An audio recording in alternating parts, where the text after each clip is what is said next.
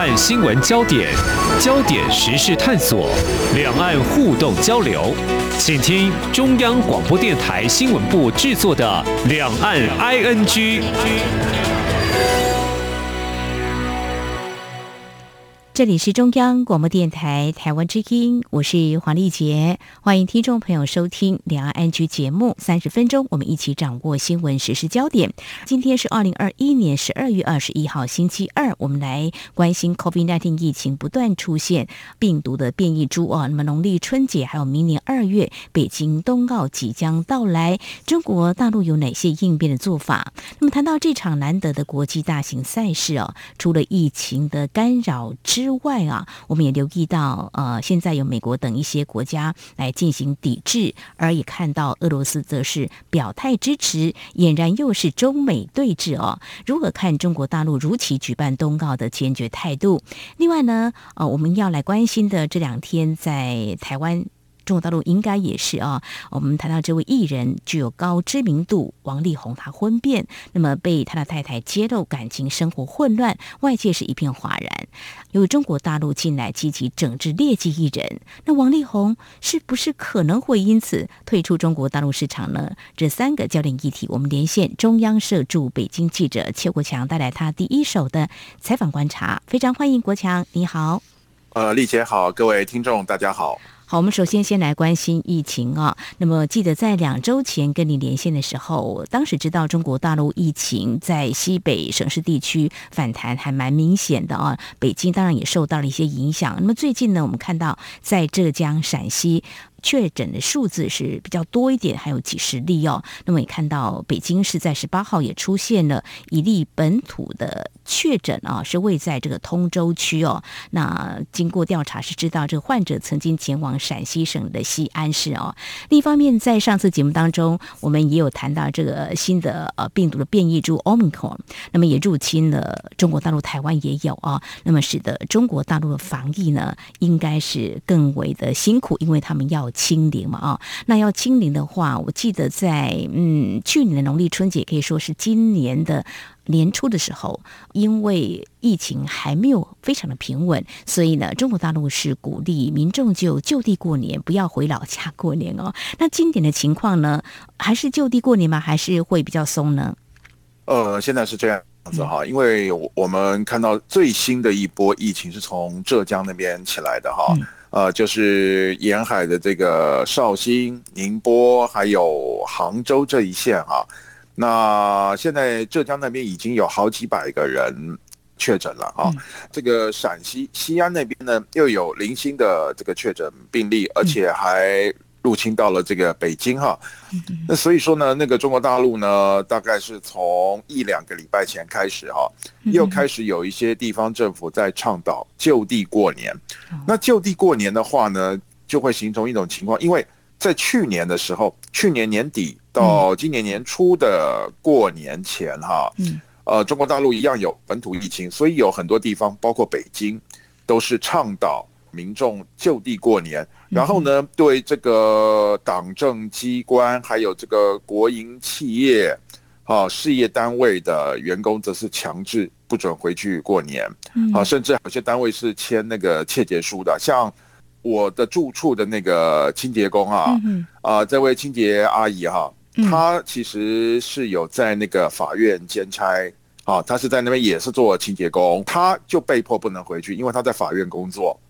哦，法院嘛，法院算公家机关，所以他去年就没有办法工作。那么今年我特别有问他啊，我说这个命令下来了没有？他说已经有在提了哈。那如果已经有在提的话，估计他今年也有可能回不去。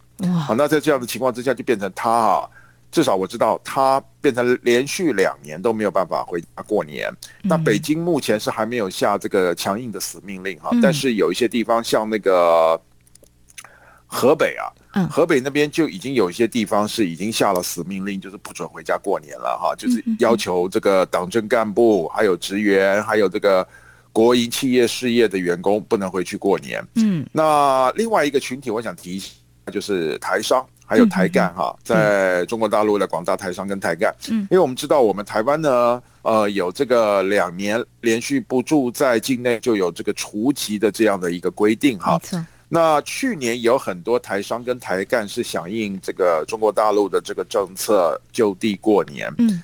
哦，所以去年有很多台商跟台干，还有甚至包括一些台湾学生没有回台湾过年。嗯哼。但是今年他们就面临到必须回来过年不可的一个窘境，啊，否则他们就有被除籍的危险。那这样的话就会面临到这个，呃，鉴保啊资格能不能够存续的这样一个作用。所以今年回来的这个台商就明显比去年要多。好，这样的情况之下，这个台商跟台干可能就没有办法响应这个中国大陆官方的这个。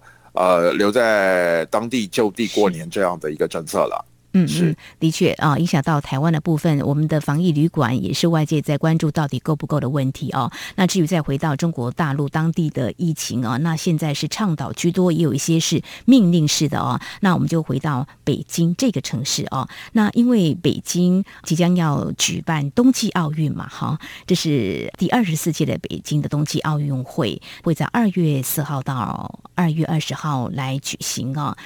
由于要举办这个。奥运在今年，我记得八月份的时候，日本的这个东京奥运呢，也因为在疫情之下举行哈，所以就有一些国家选手没有去参加，可能是因疫情的考量。那现在呢，中国大陆可能还防疫，如果他们要坚持要清零的话，可能这个工作呢会更艰巨哦，挑战性会更高哦。那相信在冬季奥运整个前置的准备工作应该是紧锣密鼓了哦。那在目前北京防疫有没有升级啊？你所看到的北京他们现在的防疫情况？呃，北京哈，那我们知道您刚才有提到十八号，十八号那天他们在这个郊区的那个通州有一例，嗯，呃，这一例呢，居住的地点是北京那个艺术家哈，尤其是画家比较聚集的一个地方叫宋庄。嗯，那因为这样子呢，所以呢，宋庄那边第一个他们按照规定。很多人就跑出来，当夜就跑出来排队，然后要去做核酸检测。第二个呢，那边有很多的画廊，那些画廊就立刻关门了，就关门歇业。好，那什么时候才能再开放呢？就等通知。好，那因为这样子，所以他们那边的那些画廊，还有在那边这个进驻的画家，啊，还有一些他们的这个学生，啊，那还有工作人员就受到了影响，还有当然也有当地的居民。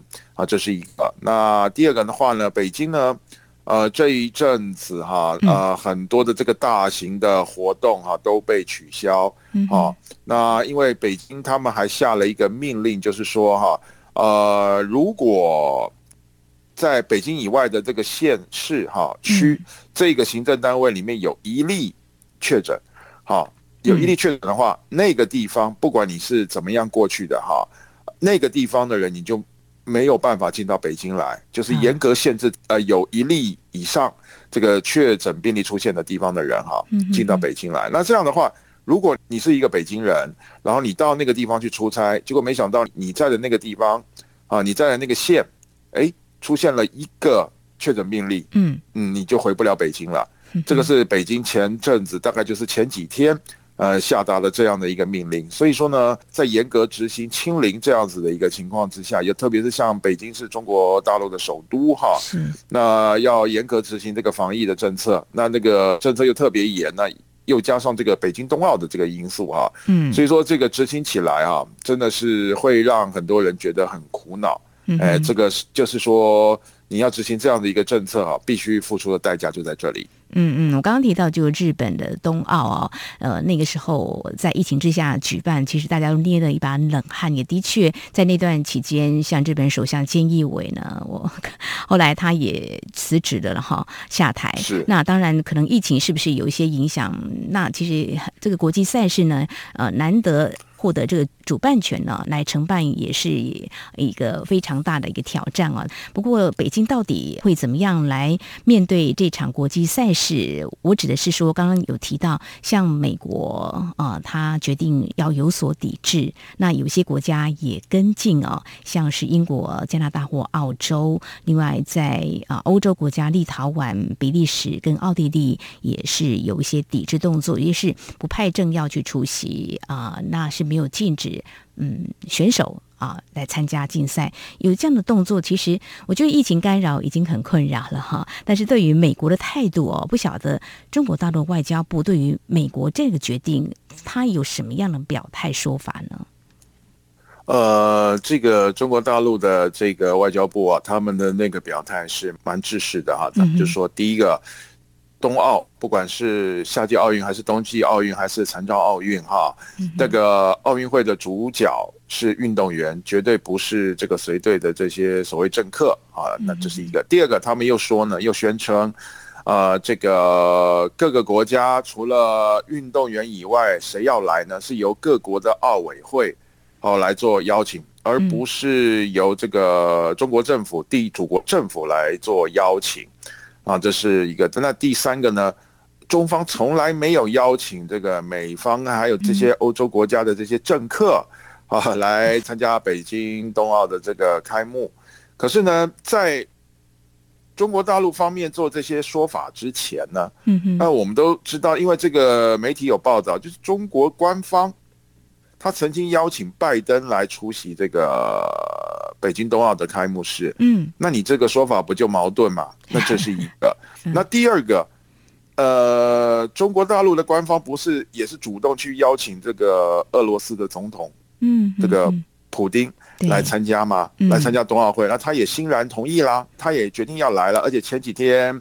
习近平跟普京他们举行了一个视讯的会晤，然后这个普丁就当场就讲啊，这个他会参加啊，他期待这个二零二二年的北京冬奥啊的举行，嗯，然后而且那个时候他就要跟这个习近平在北京会见，而且除了参加冬奥开幕式，而且还要举行这个实际面对面的这个会谈，而不是线上喽，因为他要去北京嘛，是，他跟习近平就要。当面做会谈了，嗯，那这样的说法，那不就跟你之前的这个说法矛盾嘛？嗯，那还有一点，这个是我觉得这个一定要提一下，这个很有趣的哈，因为我们知道这个俄罗斯的这个他们的选手啊，之前几年被抓到服用禁药，嗯啊，因为一直被抓到，所以他们就被国际奥会裁定啊禁赛四年，后来减成两年了哈。那所谓禁赛呢？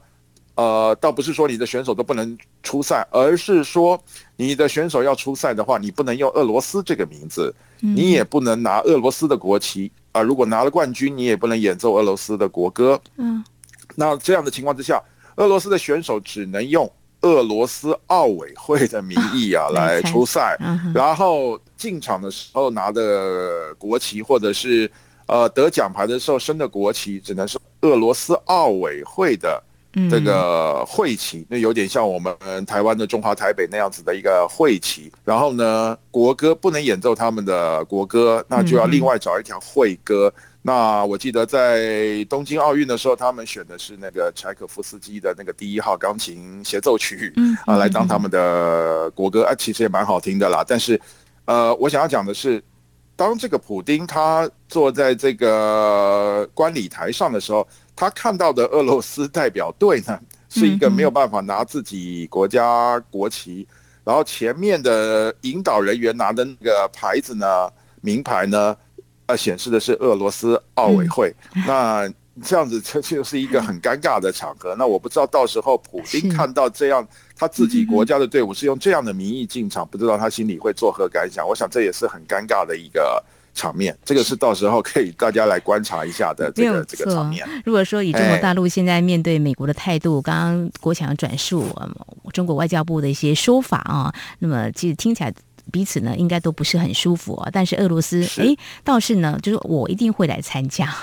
但 是出现了你刚刚所提到的这样的情况，可能那是不是他们会有一些处理的方式？不管怎么样，我们看到啊、呃，北京冬奥组委会在日前是宣布，呃，境外参赛还有相关人员，如果已经接种两剂 COVID-19 疫苗，就可以免除二十一天的隔离哦。中国官方同时也宣布了，即日起到明年三月十五号啊、呃、为止，禁止前往陆地边境口岸。城市的跨省旅游，看来好像也是希望在这个举办啊冬季奥运期间能够平平安安、顺顺利利。至于台湾的态度，目前还没有决定到底要不要参加北京的这个冬奥，或者是不是跟美国一样有所谓的这个抵制呢？我想在节目当中，我们也会持续为听众朋友们关注。好，这是在节目的前半阶段，我们非常谢谢人在北京的中央社驻北京记者邱国强，先带给我们北京还有一些省市啊目前的疫情的一个情况哦，还有今年是不是会有所谓的就地过年？那因应着北京冬奥即将登场，那么有哪些应变的做法？嗯，告诉我们，那你第一手的采访观稍后节目后半阶段呢，我们啊、要来谈谈，在这几天呢，在台湾其实到目前为止还是非常热的一个重磅新闻哦，就是艺人王力宏的婚变。那么，其实我们还要看的更多一点，就是中国大陆对于所谓劣迹艺人，他们怎么样来做一些整治呢？我们节目稍后回来。今天的新闻就是明天的历史，探索两岸间的焦点时事，尽在《两岸 ING》节目。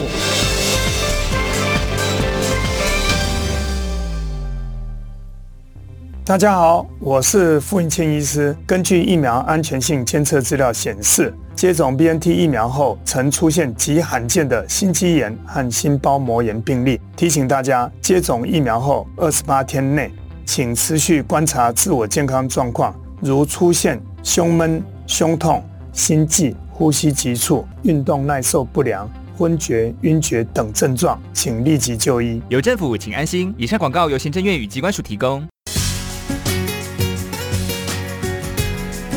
这里是中央广播电台台湾之音。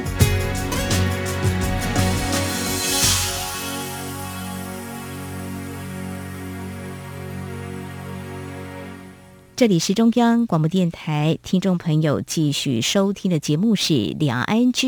我们在今天节目当中连线中央社驻北京记者邱国强。那么持续呢，我们要来谈的这个新闻焦点是台湾艺人王力宏婚变。那么在上周五时候呢，因为他的太太李静蕾呢发了长文呢，揭露王力宏在婚后呢仍旧和异性男性有一些比较亲密的关系，走得非常的近哦。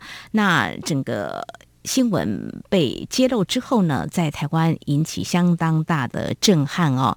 那当然也扯出了是不是嗯，因为两个人婚姻出现了不和，或是有什么样亮起红灯了，是不是牵涉到赡养费的种种问题？大家一直持续在关注这样的一个焦点哦。好，那王力宏到底人在哪里呢？如果我们把这个场景就换到在。中国的事实上，这几年王力宏在中国大陆发展的非常的好，也深受很多粉丝的喜爱哦。所以在这个新闻一爆出来之后呢，王力宏当时人是在中国大陆那边，对不对？我讲，对的，嗯，对的，没错。哎，那其实就是他在事件爆发，就是他前妻李静蕾这个发文的那天的深夜哈，嗯，中国大陆的网友就发现啊，王力宏是整个晚上哈。都挂线，就是在线上啊，在那个新浪微博的线上，一直显示他在线上。嗯好，那我估计他应该就是在跟他的幕僚群在讨论怎么样来回应这个事情。嗯。然后呢，到了第二天的上午呢，呃，中国大陆的这个娱乐媒体就出现了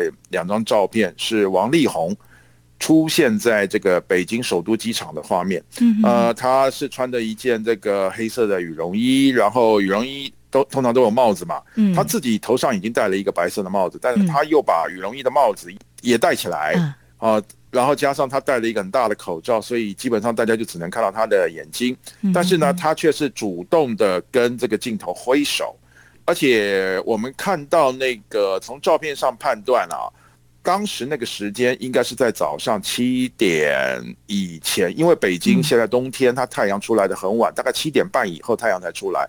所以大概七点才会天亮，那他背后的背景还是黑的，所以他一定是在七点之前抵达机场的。那我估计呢，在这样的情况之下，应该不会有他的粉丝跑去拍照，因为事出突然，也应该不会有这个中国大陆的狗仔队跑去偷拍。嗯，所以呢，这个照片我们都觉得，就是我们台湾媒体都觉得应该是他的幕僚群啊安排拍出来的，然后刻意放在媒体上面的。嗯，啊，然后他还跟镜头挥手，那当然底下就很多人骂了。然后呢，这个中国大陆的媒体就报道有两个重点啦，就是说，第一个哈，王力宏呢在下个星期天。呃，在海南哈，原本有排定一场这个商业演出，嗯，呃，那看这个样子呢，他这个应该是没有办法去参加了，因为哈，因为他离开北京之后，我们本来都不知道他要去哪里啊，结果到了下午才知道他回到了台湾，没错，他是从北京先前往厦门，去厦门转机啊，然后再回到台湾来，因为北京当天是没有直航航班回到台湾的哈，这是一个。第二个，他提到说。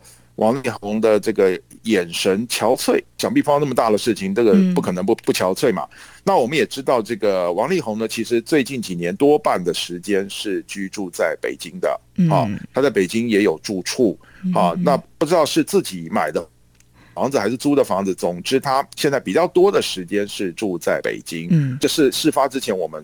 先掌握到的一个状况是，那么在台湾媒体相关的报道非常非常的多。那王力宏在啊、呃、台北也有置产买了这个房子，嗯、在这个金华地段哦。那当然呃提到这几天的发展，像王力宏的爸爸也为孩子啊说话了哈。那整个事情的持续看下去，嗯、但是接下来我们要把这个焦点就放在，就是说那中国大陆那边这样的市场。他可以继续拓展他的一个事业吗？呃，好像也看到一些讯息，就是说，因为这件事情被爆开来之后呢，有一些代言机会好像飞了，就没了。好，这如果说是短期的一个现象的话，还好，就怕是是不是会来？很难翻身或很难在中国大陆有发展的机会，因为我看到中国大陆在二零一四年他们颁布了一个，就是要针对所谓的劣迹艺人要整治吸毒或性侵什么之类的。那最近呢，大家也在观察，像吴亦凡呐，啊，还有很多过去我们台湾的艺人也有人在中国大陆吸毒都被处理了。那现在王力宏这样子的一个状况，失去了代言机会，那未来？可能会怎么样呢？不晓得大陆媒体有没有这方面的相关的报道？他们可能是是会真的来出手？可能王力宏未来很难在中国大陆立足了呢？呃，我想从两个方面来来提啊。第一个是今年以来他们的这个政策，整个政策就是在严打这个娱乐圈的这种所谓这种。不良行为啊，比方说这个吸毒啦、嫖妓啦，或者是不爱国啦这一些的这个行为，已经有好几个艺人因为这样子被封杀了嘛。嗯，甚至像赵薇，其实大家到现在也不知道他犯了什么法，可是他也被封杀了。嗯、那王力宏这样的事情啊，因为这个负面影响实在是蛮大的啦，哈。嗯、那而且很多这个中国大陆的网友跟台湾的网友一样热心关注他的事情，哈。而且这个事情就慢慢的凸显出，就是，呃，王力宏可能就是一个在这个婚姻上不忠实的这样子的一个形象啊。那在这样的情况之下，我个人觉得他未来在中国大陆会是很难发展的，至少在目前的这个情况之下。嗯哼。啊，那我们也可以想见，就是你看哈，这个事件一爆发，王力宏就回到台湾来。嗯。为什么呢？如果他留在中国大陆的话，他说不定呃有一些中国大陆的跟他有过关系的一些女孩子，说不定也会跳出来指控他。如果真的变成这样的情况的话，那王力宏可能连走都走不了了。哦哦，他的下场就有可能会像那个吴亦凡那样子了。嗯，哦，那也许我讲的比较夸张了，但是一定会有这样的顾虑，所以他才会连夜啊，事情一爆发，第二天一早天还没亮，他就要回到台湾来啊，就可以想见的问题。那第二个就是说。呃，实际上，我们就你刚刚讲的哈，呃，事件一爆发，当天晚上那个 Infinity 哈，那个日产的那个子品牌 Infinity 就决定解除跟他的代言关系。后面还有那像他代言很多年那个娃哈哈啊。这个他们的这个饮料大厂还有好几个，我记得是四个这个代言的这个 case 啊，通通都没有了。嗯，然后呢，我们看到这个刚退休的这个《环球时报》的前总编辑胡锡进也出来骂他，酸他几句啊，那当然也顺便把我们我们台湾也酸进去，说他是一个什么台湾美国人还是什么东西的，哎，然后就把他酸一顿，然后当然也是在说他将来要回到中国发展的这种可能性基本是没有了。等于是把他也就打成那个劣迹艺人的这个行列之一，虽然他并没有触犯中国大陆的法律，或者是说目前我们不知道到底有没有，我们也不晓得。但是他如果人已经回到台湾，他如果不回到中国大陆去面对这个将来可能碰到的一些问题的话，那基本上那他在中国大陆的这个演艺生命就没有了。那他只能可能就是说留在台湾发展，但是他如果留在台湾发展的话，台湾的这些观众还有他的粉丝能不能够再接受他？我觉得这是一个很大的问题。哎，所以我觉得这个大家可以从这两个方面来观做观察。好，非常谢谢国强带给我们你在北京的观察。中国整治这个娱乐圈哦，很多都是蛮大咖的艺人，他粉丝很多。是，对。但是呢，是这个事迹，比如说刚刚提到这吴亦凡呢，啊，涉及这个性侵啊，还有李云迪性交易，是 哦，这个都是呃新闻一爆出来，大家都有点傻眼，是真的吗？哈，但是中国大陆会整治这个娱乐圈，我想这个也是值得我们关注。就是说，中国大陆持续不管是在经济方面的整改，还有整个社会风气。期的一个导向比较属于健康，不要有一些他们认为是有败坏这个社会风俗的吧？可能是经济社会的整改，他们是非常的重视的啊。我想啊，呃，这个是值得我们来关注这个后续的发展。从最近这几个艺人啊。都出事的一个情况之下呢，我们来看中国大陆他们的政策还有做法到底啊会采取什么样的一些方式哦？好，我们在今天呢非常谢谢中央社驻北京记者邱国强带给我们啊有关防疫的一个情况。呃，中国大陆现在疫情，特别是啊农历的春节即将到来，那么看来可能还是会继续倡导这个就地过年，有一些地方也许会更命令式的，就是严格规定不能够回老家过。年了哈，那至于在这个有关艺人的这个部分，从王力宏的婚变事件也来了解一下中国大陆整治娱乐圈的一些做法。非常谢谢国强带给我们你的第一手采访观察，谢谢你，谢谢，谢谢丽姐，谢谢各位听众。明天的历史就是今天的新闻，掌握两岸焦点新闻就在《两岸 ING》节目。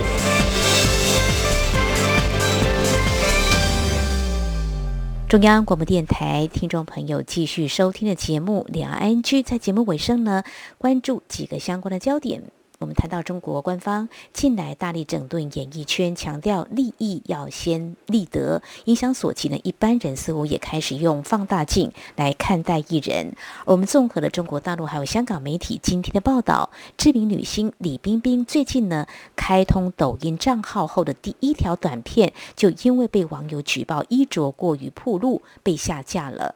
这事件呢，在中国网上是引发了争议，有不少网友觉得李冰冰穿着是没有问题。的反而觉得举报人是显得发慌。那么一些为此感到愤怒的网友更说，建议男性留辫子，毕竟古时候没有男人是短发的。那么翻开日历，以为回到清朝，这不是二零二一年吗？那么事件在发酵之后呢，李冰冰被举报的短片恢复上架了。那么对于李冰冰抖音短片被下架又恢复一事呢，陆媒澎湃新闻在昨天就评论说，随意指摘女性穿着不安分属于食古不化，而举报者的脑回路相比动辄举报的行为，或许更让人担心。好，有关整改有新的焦点，中国知名知识问答网站知乎最近被官方约谈了，遭指出多次发布或传输违法违规资讯。被令整改。那么在之前，中国社交平台微博跟豆瓣呢，也被以同样的原因开罚整改了。我们知道呢，知乎是中国最大的问答式线上平台。根据香港媒体《星岛日报》报道，知乎关联公司已经多次被行政处罚。今年六月。该网被指登载的五篇文章有危害社会公德的内容，遭罚款人民币五千元。在三月份的时候，这间公司也因为知乎登载的视讯还有诱导未成年人犯罪的内容而遭罚一万元。好，以上呢就是今天两岸 ING 节目内容。如果说听众朋友您对节目有任何宝贵意见的话呢，我们都非常欢迎您随时跟我们互动交流。您可以来信，传统信件，请您寄到台湾台北市北安路五十五号，写给两岸 ING 节目收就可以了。另外，您也可以寄到电子邮件信箱 ING at r t i 点 o r g 点 t w。此外呢，也非常欢迎听众朋友加入两岸 ING 节目的粉丝团。你在脸书的搜寻栏位上打上两岸 ING 来搜寻就可以了。那么今天节目非常感谢听众朋友您的收听，华丽姐祝福您，我们下次同一时间空中再会。